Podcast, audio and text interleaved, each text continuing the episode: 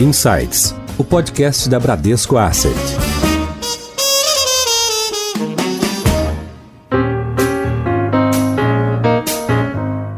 Olá, bem-vindos ao segundo episódio do Insights, podcast da Bradesco Asset. Eu sou a Priscila Forbes e hoje nós vamos falar com dois dos nossos, por assim dizer, correspondentes internacionais, trazendo experiências in loco de Hong Kong. Hoje eu tenho o prazer de apresentar o Eduardo Bernardes. Está baseado em Hong Kong desde 2009. O Bradesco tem um escritório em Hong Kong e o Eduardo visita todos os países da região. Eduardo, tudo bem? Muito obrigado, Priscila. Tudo bom?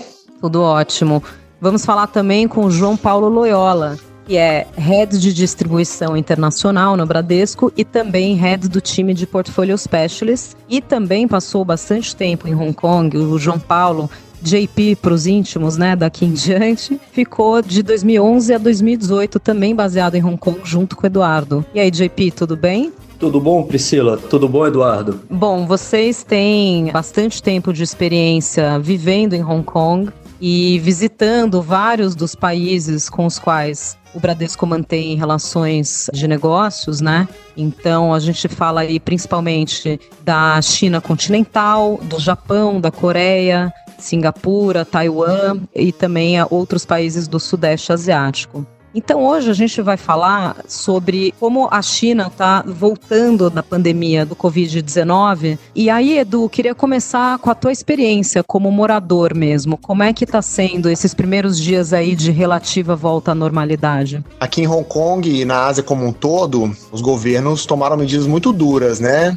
No, no, primeiro podcast, vocês mencionaram que os países da Europa, os Estados Unidos e o Brasil estão tentando achatar a curva, enquanto que aqui na Ásia, os países todos decidiram eliminar o vírus, né? Então as medidas foram muito duras, todas as fronteiras foram fechadas, então isso mudou totalmente a rotina de todos os, os moradores aqui da região. Então, eu que estava acostumado a fazer muitas viagens por ano, ano passado a gente fez mais de 150 visitas aos, aos principais clientes aqui, quase todos estão fora de Hong Kong, então esse ano a gente está tendo que fazer tudo via vídeo ou por telefone. E no dia a dia mudou tudo, porque as, as economias fecharam tudo. Então os parques estão todos fechados, as praças, eles fecharam todos os espaços públicos da cidade, todas as academias, todas as escolas, ficou tudo fechado. Então a, a cidade ficou totalmente diferente, né? Que são cidades muito vivas, com muita gente nas ruas, as cidades estão muito vazias. E agora, com essa volta, as pessoas estão voltando cautelosamente, porque como a Ásia tem um histórico muito grande de ter pequenas epidemias de tempos em tempos, então as pessoas estão aos poucos começando a voltar a frequentar os espaços públicos que ainda estão abertos, né? Mas está sendo de forma muito gradual. E a ordem dessas aberturas está sendo diferente. Então, tem países que já estão mais abertos, né? A Coreia está quase aberta já, e enquanto o Japão está num processo ainda de fechamento. Então, a gente tem é, estágios diferentes aqui. JP, você hoje está baseado em São Paulo, mas você passou bastante tempo em, em Hong Kong, assim como Edu. Também viajou extensivamente pela Ásia. E, claro que a gente está falando do maior continente do mundo, né? Então, a gente tem diferenças socioculturais enormes entre os, os países asiáticos. Qual é a tua leitura sobre as diferenças de adoções das políticas de restrição, né? Fazendo alguma comparação aí, por exemplo, China com Singapura ou, ou com Japão, o que, que você tem visto aí de diferenças mais relevantes? É, Priscila, é, é um tema bem interessante, né? O Bradesco está lá, como você bem colocou, desde 2011, né? Então a gente poderia dizer que o Bradesco já está quase há 10 anos na região, né? Ele escolheu Hong Kong, foi uma, algo muito bem pensado, estratégico, tá? Hong Kong seria a porta de entrada para a China, ao mesmo tempo você está na região norte da Ásia, que é conhecida pela região mais rica. Você está muito próximo de Singapura, você está muito próximo da Coreia, você está muito próximo do Japão. E você tem o sul da Ásia, onde seria o hub maior seria até Singapura, que você estaria perto dos outros países periféricos que cobrimos também, mas são países com menos poder aquisitivo, digamos assim, com PIB menor representativo. Então, dado isso, quando você entra em Hong Kong, você tem disputas lá, como você bem colocou, culturais entre China e Japão, por hegemonia geopolítica, algo do tipo. Então, se você está na China, você não é bem aceito para cobrir o Japão, e nem ao contrário. Então, estando em Hong Kong, você fica numa zona um pouco mais neutra. Singapura também é visto como uma zona um pouco mais neutra. E a partir do momento também que o Eduardo está lá nos representando a todo momento, ele é brasileiro, então ele tem entrada facilitada em todos, né? O brasileiro é um povo welcome por todos os demais povos que lá habitam, né? O que a gente vê de diferença é que a Ásia como um todo, ela tem um senso, o Eduardo pode até falar, eu não estou lá hoje em dia quando está se passando essa crise, né? Temos acompanhado diariamente falando com ele, todos os mais colegas que estão lá, baseados no escritório, mas o que, que a gente vê é o seguinte, o senso comum da região é muito grande, tá? E você teve outras como SARS e tudo mais, então as pessoas já usavam máscara, os aeroportos já tinham leitores de temperatura, então já tinha algum uma prévia experiência em relação a isso. O SARS foi de 2001, mas Eduardo, se eu não estiver errado, Edu, o, o SARS foi pior para Hong Kong do que foi ou está sendo né, o Covid até o momento, correto? Sem dúvida. A Ásia é um, é um lugar diferente, né? A densidade demográfica é muito mais alta, então essas epidemias, né, elas podem ser devastadoras aqui. É um pouco diferente. Acho que as pessoas às vezes não param para pensar por que, que os países aqui decidiram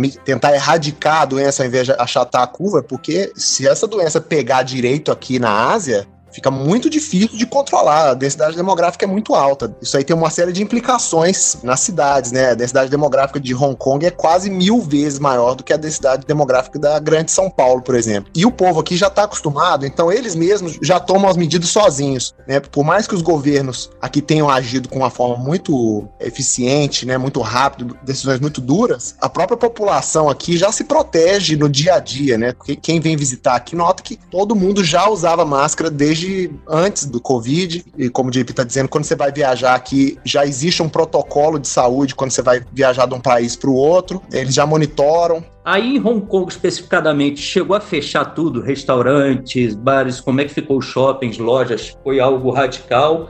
Foi algo não tão radical? Como é que se deu aí? Não houve um fechamento formal, né? O governo, em alguns lugares na Europa, teve um fechamento formal, né? Que multava as pessoas se saíssem de casa. E isso aqui, num primeiro momento, não aconteceu. Eles fizeram um pedido à população e o governo aqui é muito presente nas empresas, então o governo pediu para as empresas que mantivessem o menor contingente possível de pessoas nos escritórios, então foi de um dia para o outro todo mundo trabalhando de casa e as próprias pessoas se resguardaram, não precisou de ter multa num primeiro momento, né? Então, aqui em Hong Kong, na China, exceto Wuhan, e no Japão, na Coreia, não, foi só um pedido, né? Por favor, façam um distanciamento social e as pessoas obedeceram muito rápido, né? Quando foi no começo de março, aí todo mundo começou a, a controlar a doença e Hong Kong teve um dia que chegou a zero infecções, Todo mundo ficou feliz, saiu na rua, foi comemorar. Daí no dia seguinte teve 100 infecções, que daí todo mundo saiu de casa deu errado.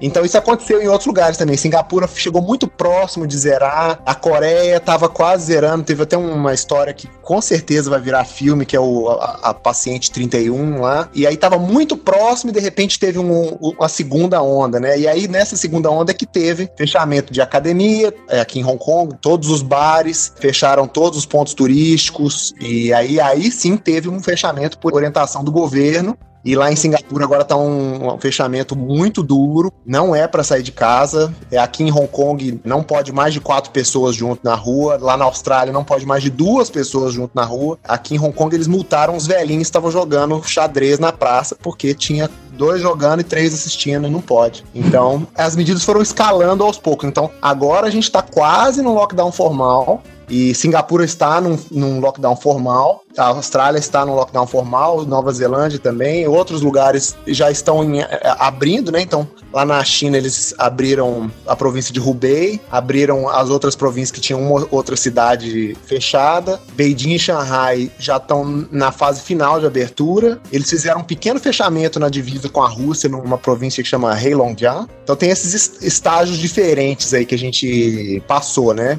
Edu, sobre esse paciente 31 que você citou da Coreia, se eu não estou enganado, ela foi responsável por 80% da nova onda que teve de contágio do vírus, foi isso mesmo? Ela foi responsável por mais de 80% de todos os casos da Coreia e de outros países, inclusive. Foi bem no começo da infecção, noto que ela é paciente só número 31, então tá bem no começo mesmo. Eles não tinham identificado ainda o, o foco da doença lá em Daegu, e essa mulher foi ao hospital e chegando no hospital, o médico, naquele. Tudo tá acontecendo muito rápido, então naquele tempo, o exame levava quase o dia todo para sair o resultado. Então eles pediram para ela, olha, como você tá com sintomas, senta quietinha aqui, a gente fez o teste e fica em observação que a gente vai te dar o resultado. Mas ela estava muito ansiosa, ela não, não vou. Saiu, foi dar uma volta, foi na igreja, foi comer com a colega no restaurante, depois foi na academia. Aqui na Ásia ninguém tem carro, então ela fez tudo isso de transporte público, então ela infectou ônibus, metrô, academia, igreja. E aí na hora que o médico ligou para ela, falou: "Olha, você tá infectada, volta para cá". Aí eles tiveram que mapear o trajeto dela todo e descobriram que a igreja dela todo mundo pegou, a academia dela todo mundo pegou, o restaurante que ela foi, todo mundo pegou, o metrô que ela andou, todo mundo pegou. E aí essas pessoas, até que você sai catando todo mundo, ela que estourou a doença na Coreia. A Coreia quase conseguiu botar uma tampa com 30 e poucos pacientes, né? A gente teve uma história parecida aqui, não foi nesse nível, mas teve casos parecidos aqui também no Brasil.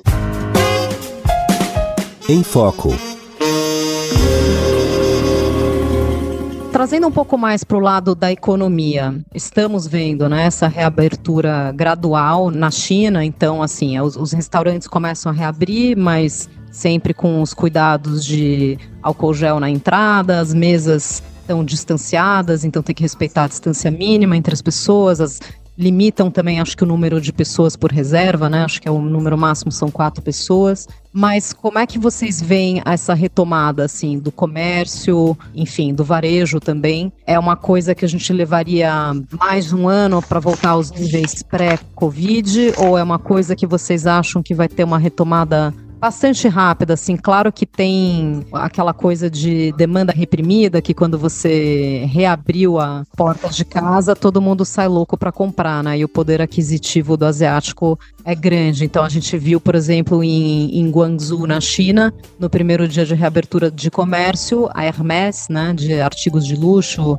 conhecida pelas bolsas caríssimas, bateu recorde de vendas, né? Acho que foram 3,8 milhões de dólares em um dia de vendas na loja de Guangzhou. Então, é. como é que tá o apetite aí do consumidor? Principalmente na província de Hubei, que é onde fica Wuhan, as pessoas ficaram muitos dias isoladas, 76 dias, se não me engano. Eu não sei se todo mundo já parou para pensar o que, que é isso. São 56 milhões de pessoas trancadas em casa por 76 dias. É um negócio totalmente impensável, gente. É, é mais do que o estado de São Paulo e o estado do Rio de Janeiro de gente trancada dentro de casa. E essas Foi um pessoas... lockdown mais rígido do que o que a gente tem visto aqui no Brasil, né? No estado de Hubei, né, foi lockdown formal, você não pode sair de casa. Então mudou tudo, fecha tudo, fecha supermercado, fecha tudo, não tinha nada. O governo providenciou entrega de comida nos prédios para as pessoas descem lá, uma de cada vez, e busca sua comida, come aquilo que o governo te deu. E, e bom, teve o final do, desse negócio, foi só arroz com shoyu, foi um negócio meio não sei se o brasileiro tinha topado, mas o chinês topa. Funcionou, deu certo, abriu já Rubei, abriu o RAM todo. Não voltou 100% ao normal, mas já voltou bastante ao normal, o que eles estão chamando de novo normal. E o povo de. Aí que eu acho que é tá a história mais legal, que o pessoal da China, enquanto eles foram ficando em casa, foi batendo aquela loucura, eles começaram, eles têm um Twitter lá na China que chama Weibo, e eles foram no Twitter criando uma hashtag que era assim: quando acabar esse lockdown, eu vou sair correndo e comprar só de raiva o quê? E aí eles tem um termo que eles usam em chinês. É o, reve o famoso revenge buying, né? Revenge buying em chinês chama Baofu Xin Xiaofei.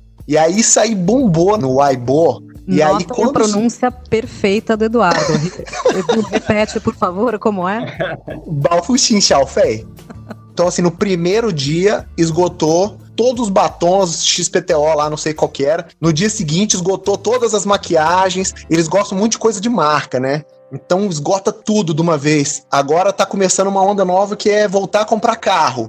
E aí eles vão lá e esgota todos os carros, sei lá qual. Então, tem duas coisas na China que não deve ter um impacto tão grande. Então, a primeira é a parte industrial, que já voltou bem. Então, essa parte do PIB eles estão tranquilos com a parte industrial. E a outra é o consumo interno. Porque, num primeiro momento, todo mundo ficou em casa e preocupado e, né, vou economizar, não sei como é que vai ser quando abrir isso daqui. Mas num segundo momento que saiu o incentivo fiscal, todo mundo pegou o cheque em renminbi na mão. Pensa, as, essas mulheres que ficaram todos esses dias em casa sem usar maquiagem, sem fazer o cabelo, né, sem poder ir no cabeleireiro, teve uma corrida Gente, disso. Eu, eu, como mulher, tô sentindo na pele isso. Realmente é um sofrimento. E para as meninas que estão nos ouvindo, eu fui até pesquisar esse do batom que você falou. Foram 10 mil batons vendidos em duas horas da Maybelline. Maybelline. Em alta. Bom, trazendo agora mais para o mundo da economia e dos investimentos, a gente sabe que a China é o nosso principal parceiro comercial, né? O Brasil exporta muitas commodities agrícolas, é, proteínas animais para a China, mas vai muito além disso, né? Tem um fluxo aí de investimentos entre os dois países. Gostaria que vocês comentassem quais são as, as principais oportunidades de investimento e como é que o investidor asiático enxerga o Brasil e a região da América Latina. A gente está no radar deles? Eles enxergam oportunidades por aqui? Com certeza, os investidores asiáticos acompanham a América Latina e mais especificamente o Brasil. Os países asiáticos como um todo, eles são grandes exportadores de poupança, né? Eles têm taxas de poupança nacional muito altas, então a China tem a maior reserva em dólar do mundo, o Japão tem uma reserva também gigantesca, Singapura, Hong Kong, todos os países, então eles ficam constantemente procurando lugares para estacionar esses investimentos. E eu acho que os investidores asiáticos, eles estão vendo hoje algumas moedas emergentes e alguns desses países, né, acho que no caso do Brasil mais especificamente, o Brasil teve uma desvalorização muito forte da moeda, como outros mercados emergentes. Os bancos centrais dos países estão mais preocupados em proteger as suas economias do que proteger as suas moedas, o que faz sentido nesse momento. Então as moedas ficaram muito desvalorizadas, o dólar está muito forte esses países têm um estoque de dólar muito grande. Então eles estão olhando com muito carinho, principalmente o caso do Brasil, que foi a segunda moeda mais desvalorizada nesse processo, só ficando atrás da África do Sul. A China conhece muito bem o Brasil, porque, como você disse, é o maior parceiro comercial do Brasil hoje. Então, no dia que o RAM reabriu, o futuro de minério de ferro subiu imediatamente com a perspectiva de que o governo da China fosse fazer um programa de obras públicas e que, portanto, a China precisaria comprar minério de ferro do Brasil. E a mesma coisa acontece pela Ásia, porque teve uma quebra de cadeia de distribuição em todos os países aqui e existe uma sensação de que algumas restrições à proteína animal brasileira poderiam ser retiradas, pelo menos temporariamente, para permitir que houvesse um reabastecimento das economias locais aqui. Então, existe essa perspectiva de que o Brasil possa exportar ainda mais para a região, principalmente para a China, nesse momento em que a China está sendo talvez o país que vai sair primeiro dessa situação, seguido por outras economias daqui da Ásia. E aí o Brasil seria o, o, o, grande provedor de proteína animal, de minério de ferro e de outras commodities para ajudar nos programas de reconstrução dessas economias, de reabastecimento das prateleiras, né? Então, nesse sentido, o Brasil vira um caso muito especial aqui para os investidores asiáticos. Até é. porque, Edu, não faz tanto tempo assim, a gente viu a gripe suína, né, varrendo a Ásia. E aí a... o, o Brasil até aumentou as exportações de carne suína para a região, né? Exatamente. Os dois tipos de proteína que a China mais consome, que é o suíno e o aviário, né? Acontece que o Brasil é líder de exportação nesses dois. Então tem um casamento muito bom para o chinês investir no Brasil e se beneficiar desse aumento de exportação, né? E das empresas brasileiras de ajudar a recuperar a economia nacional através desse negócio que vai ser gerado, né? E de repente até aproximar as duas economias ainda mais. Tem o que o Edu falou, Priya, bem corroborando com isso, é, é bem, a China ela tem setores que ela conhece do Brasil que nem eu tinha ideia até morar lá. Você pega o setor de construção civil, por acaso, ela conhece a fundo o setor de construção civil no Brasil porque eles competem na África. As empresas de construção chinesas competem com as empresas de construção brasileira para ganhar obras na África. Então eles se conheciam bastante, eles compravam as dívidas de empresas brasileiras de construção porque eles conheciam a fundo como é que eram as empresas, quão forte elas eram. Então tem uma série de fatores aí, o Japão, o Japão, a maior colônia fora do Japão é no Brasil. Então o Japão tem um link que é um link de várias gerações com o Brasil. Então eles vendiam, tinha um produto Uridashi, que é um produto que lá no Japão, como você bem sabe, a mulher da família é quem cuida das finanças, né? E a moeda mais vendida dessa nota era a moeda real, do nosso Brazilian Real. Por quê? Porque tinha um carry muito bom, né, um carrego, digamos assim, a nossa taxa de juros era muito alta, e quando você vendia isso lá no Japão em moeda local, você ainda ia pegava o carregamento do real e também dava um bom retorno a eles. Na verdade, você tinha até o risco da moeda nesse produto em particular, mas tem diversos outros também, entendeu? Então eles conhecem eles são tomadores de risco. Você tem Singapura, Malásia e Tailândia. Os três países se uniram e fizeram um passaporte entre eles, tá? Asian Thumb Passport, que os fundos que estão listados em Luxemburgo podem vender facilmente, são aceitos para vender esses três países. A Austrália, por exemplo, ela tem uma contribuição tributária de cerca de 12% da empresa então faz isso com que o, fundo, o sistema de fundo de pensão da Austrália seja enorme, seja maior que da América Latina inteira tá, de assets, né? Do, Exatamente. Um pouco maior que isso. Então você tem diversas. Taiwan. Taiwan é um país muito pequeno, com fundos de pensão investindo em ativos brasileiros, tá? Eles são enormes. E quando você pega, é uma indústria de fundo que é uma das mais reguladas e abertas do mundo. Então tem muita coisa também a ser explorada lá. Então você tem sim vários, como poderia dizer, oportunidades específicas em países específicos, tá? cada um é um pouco diferente do outro. E aí a gente conta com toda a expertise do Edu, 11 anos na Ásia, do próprio Bradesco, desde 2011, para a gente explorar isso da melhor forma possível. JP, você acha que pode ter um influxo tanto de investimento direto estrangeiro, né, vindo da Ásia, como em ativos mobiliários, como você comentou, essa nota, né, que explorava o diferencial entre as taxas de juros brasileiras e, e locais? Essa nota ela foi muito popular durante diversos anos ela não é tão popular mais hoje em dia, tá? Mas ela pode voltar. O problema é que hoje em dia a gente tem esse fenômeno de taxa de juros baixa no mundo inteiro. A nossa a gente acha que é muito baixa para os nossos padrões, mas quando a gente compara com a Ásia, especificamente com vários outros países, a gente ainda tem uma taxa de juros consideravelmente gorda, digamos assim, né? Então, comparado com países que estão quase com taxa praticamente zero, né? Zero. Mas se você pegar até o Peru, o Peru está com taxa abaixo de 2%. Então você tem taxa de juros até em países da América Latina que desceram. Isso foi um fenômeno que aconteceu por diversas razões, a gente vai entrar aqui nisso, mas tem sim. E como você bem colocou, Pri, e tem muita oportunidade para investimento direto, tá? A gente tem uma desvalorização do real absurda e certamente eles olham para oportunidades como essas, tá? Bom, pessoal, como vocês podem ver, essa conversa rendeu muito assunto, muito conteúdo, muito, muito rica essa troca com os nossos dois correspondentes internacionais. Então, queria agradecer aqui o João Paulo, JP, obrigada. Obrigado, obrigado a você, Pri, pela oportunidade. Sempre um prazer aqui estar falando com você, com o Edu e com todos. E Edu, para você, xexê, que é obrigado em chinês. Xexê. Fiquem ligados, no próximo episódio retomaremos a temática sobre a pandemia e especificamente da China. Tchau, até a próxima.